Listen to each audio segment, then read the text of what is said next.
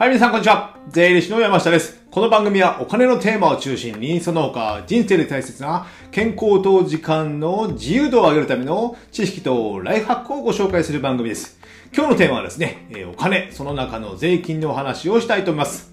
まあ、最初に言っておくんですけども、今日のテーマはですね、ちょっと難しいっていうかですね、えーお勤めの方は全く関係ない話ですので、もう最初タイトル聞いてね、えー、意味不明だったら切っていただいてもいいかなと思ってます。まあでもね、起業されてる方とか会社をやってる方とかはですね、えー、タイムリーな話ですので、ぜひ、まあ豆知識として、えー、まあ10分程度お付き合いいただけたらなと思っております。じゃあ今日の内容はですね、えー、焼却資産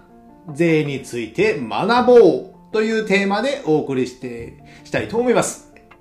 何ですか焼却資産税って話ですよね。えー、焼却資産税、うん、よくわかりません。普通に生活してたらね、こんな言葉は聞かないですよ。まあ、会社やってるてる人しか聞かない。で、まあ、会社やってる人もね、もう税理士さんに任せっぱなしなのであれば、まあ、ほぼほぼご存知じゃないんじゃないかなと思います。ですので、ここでまあ最低限の知識だけちょっと知っていただければなと思っております。じゃあ、焼却資産税何ですかっていう答えなんですけども、答えはですね、まあ、固定資産税と一緒ですよ、と理解されておいてください。固定資産税って皆さん、なんとなく名前聞かれたことありますよね。あの、土地を買ったりとかね、自宅を買ったりとか、まあ、例えば、不動産投資をしたりとかね、そういったことをすれば、まあ、固定資産税、固定してる資産の税金ってことなので、まあ、土地を持ってる。固定してますよね。不動産も、不動産っていうのはね、固定されてるものなので、不動産にかかる税金が固定資産税なんですよ。不動産という資産。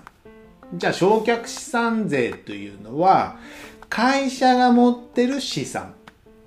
にかかる税金を焼却資産税と言います。焼却っていうのは、まあ、原価焼却と考えていいんですよ。まあ、物っていうのは、まあ、ここにパソコンもありますけども、こういったものっていうのは、買った時から、まあ、時の経過によって、えー、価値って減少していくじゃないですか。それを原価焼却とか言いますよね。この原価焼却する資産に対して、えー、税金をかけますよ。それが焼却資産税というものです。なんとなくイメージできましたか？僕もね、話しててね、あんまり面白くないテーマなのでね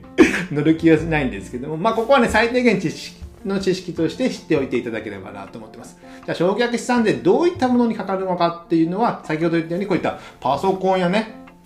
あの、皆さんもこの、皆さん見えないんですけども、ビデオカメラとかね、あと、まマイクとか、そういった会社の事業で使うもの、有形のものですね。形あるものえー、あと、まあ、この辺はわかりにくいですけども、あの、飲食店とか、パン屋さんとか、あの、厨房の設備とか何百万とかもするじゃないですか。あと、歯医者さんとか病院とかね、そういった医療用の機械とかもあるじゃないですか。あれもまあ1000万単位するのもあったりしますよね。あとまあ工場とかのなんかなんとかカットする機械とかね、まあいろいろな機械があるじゃないですか。そういった設備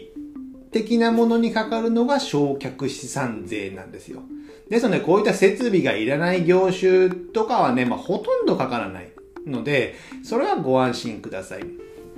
で、対象となるものは先ほど言ったんですけども、基本的にですね、えー、買ったものの金額が150万円。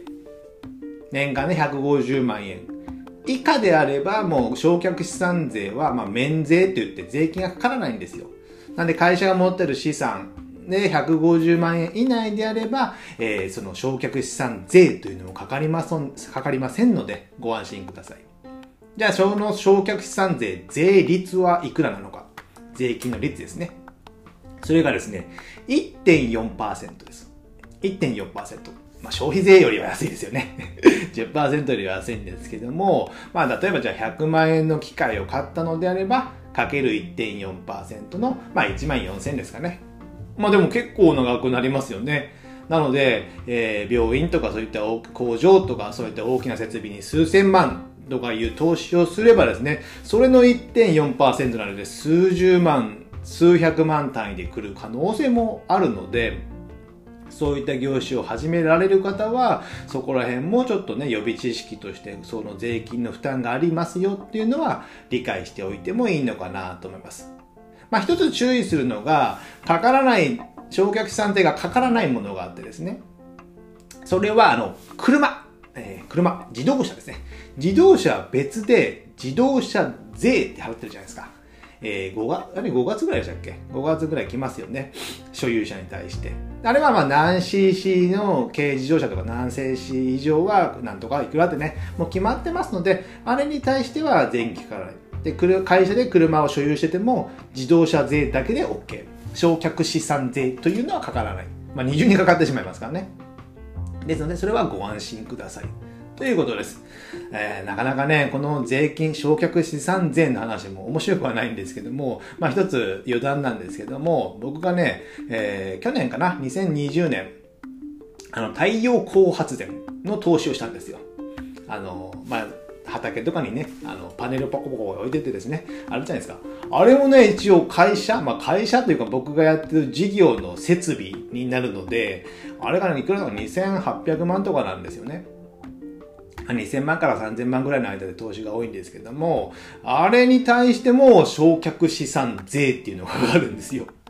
なので2800万に対しての1.4%なので結構大きいんですよね。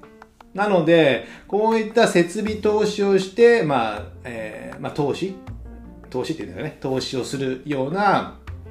ものは、そういった焼却資産税というのもかかってきますので、まあ不動産投資だったらわかりやすいですね。固定資産税というのがかかってくるじゃないですか。そういったものにかかってきますので、その収支の計算にはそういったものの漏れがないのか。で、30万円だったらね、なかなか今月冬はね、発電量が少ないから30万もいかないですからね。そんなことはいいんですけども、そういったものにもかかってきますので、えー、ご注意していただきたいなと思います。あとですね、その、ちょっと話戻りますけども、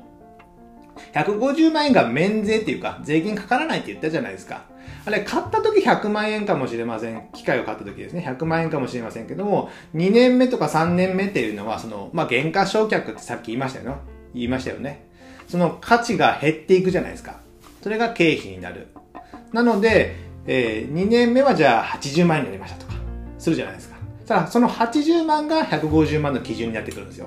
なかなかこれ難しいですよね。なので、買った時の値段、1年、えー、100万円で買って1.4%。それが毎年ね、持ってたら来る、1万4000円が来るのではなく、今度80万に対して1.4%かける。で、3年目は50万に対して1.4%かけるとかいうことで、その、原価償却をしてからの1.4%という計算になりますけども、正直ね、税理士ってこんな細かく、細かいとこそこまで知らないんですよ。基本的にね、税理士っていうのは国税という国の税金を計算するのが仕事っちゃ仕事なんですよ。地方税っていうのは申告して税金が相手から送られてくるので、基本的に計算はしないんですよね。なので、あんまり